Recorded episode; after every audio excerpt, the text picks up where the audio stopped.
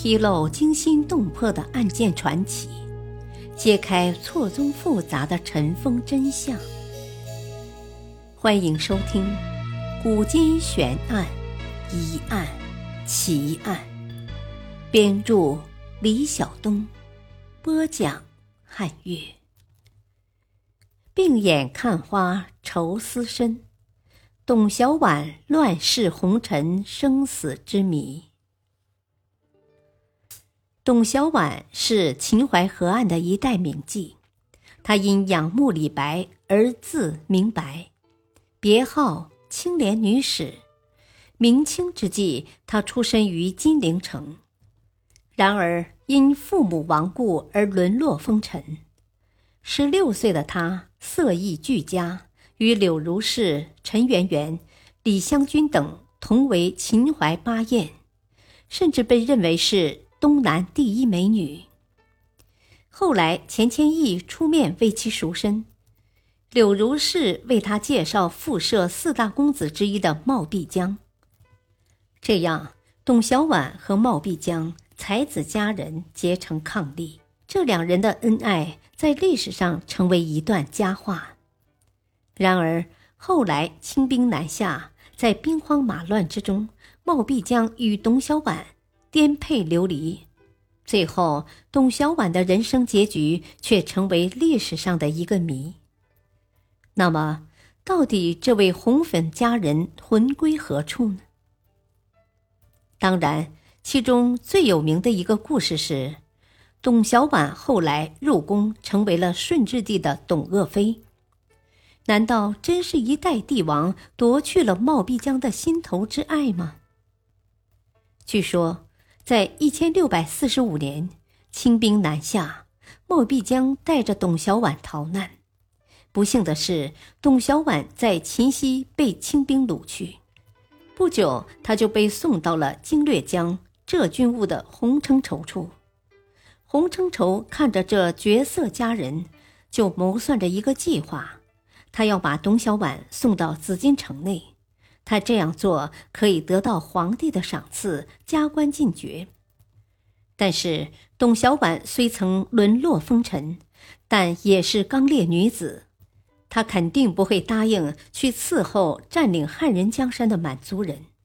所以洪承畴就想了一套说辞：你董小宛知书达理，深得儒家文化的精髓，如果你进入了皇宫，就可以影响这些满族人。让他们折服于汉人的文化之下。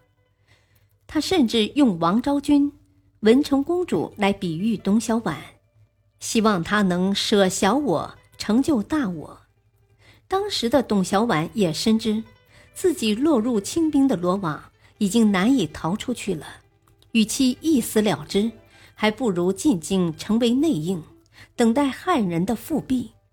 于是，他就答应了洪承畴。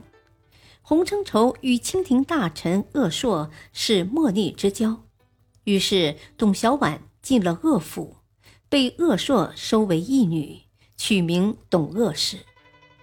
经过三年时间，董小宛的穿着打扮、言谈举止都和那些满洲格格一样了。清朝初立，顺治皇帝开始在满族人中选妃。董小宛凭借天生丽质和出众才艺，顺利入宫，成为顺治帝的妃子，被称为董鄂妃，并且深得顺治的宠爱。她先是被封为贤妃，后又加封为皇贵妃。两年后，她为顺治帝生下了一个龙子，不幸这孩子三个月后神秘夭折，顺治非常悲痛。他将这个死去的孩子追封为和硕荣亲王。董鄂妃却悲痛欲绝。对他更不利的是，他的事情被孝庄太后发现了，于是董鄂妃饮鸩而亡。董鄂妃亡故是对顺治帝的巨大打击，他将董鄂妃封为孝献端敬皇后。顺治从此郁郁寡欢。接连的打击让他心灰意冷，不久就去五台山出家为僧了。这似乎是拜官野史，但是近代的大学者黄侃在北大讲授清史时就曾说：“小婉入宫，时故亭林，即顾炎武主谋，有献西施招吴之意。”他的意思是说，当时以天下兴亡、匹夫有责为号召的顾炎武。出谋将美貌的董小宛送进清宫内院，为的是以红颜让顺治沉迷美色。这就如同战国时越国向吴王夫差献西施，夫差重色而招致国灭。然而，历史学家通过研究后发现，董小宛生于一千六百二十四年，而顺治却出生于一千六百三十八年。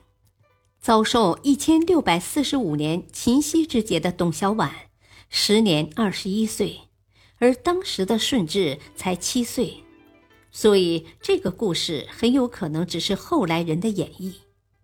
那么，历史上的董小宛究竟是如何死去的呢？